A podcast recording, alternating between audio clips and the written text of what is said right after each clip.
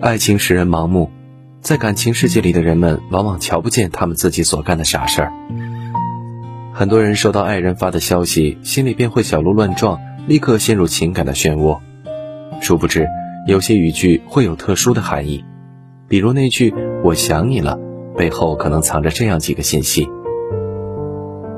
填词人姚谦曾在我愿意里写道：“为了心中所爱，可以想你到无法呼吸。”恨不得立即朝你狂奔去。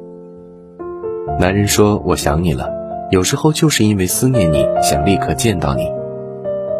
思念的味道就像是喝了一杯冰冷的水，然后用很长的时间却化成一颗一颗热泪。他给你发这样的信息，就说明此刻的他正在经受这样的煎熬。茶不思饭不想，忍不住回忆在一起时的那段短暂而又甜蜜的时光。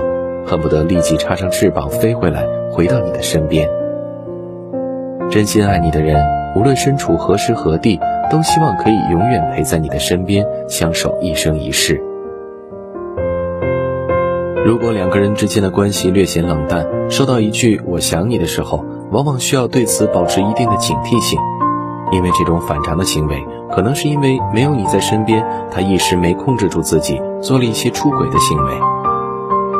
人在做错事情以后，本能的产生了愧疚之心，所以才会对你发这些话。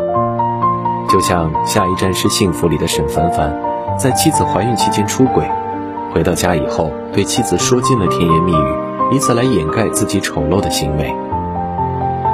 爱情是条单行道，真正忠诚的人不会左顾右盼。女人的第六感很强，一旦越轨，早晚有一天会被识破。长时间的分离对两个真心相爱的人而言，不仅仅是心灵的煎熬，也是身体上的折磨。美国学者托马斯·拉克尔说：“性是一种语言，是一座桥梁，是从孤独通往亲密的所在，是建立彼此相属的熔炉。人本来就是一种感情动物，性也是最原始的自然需求。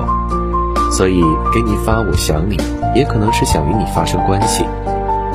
真正爱你的男人。”一定对你有这方面的欲望，思念越深，欲望就越强烈。男女之间，肌肤之亲是提升感情的润滑剂，也是一种爱的交流和表达。在感情的世界里，他到底爱不爱你，身体就是最诚实的答案。爱意有多种多样的表达方式，对他的解读也有千种万种。然而不论如何，都希望爱情之藤保持常青。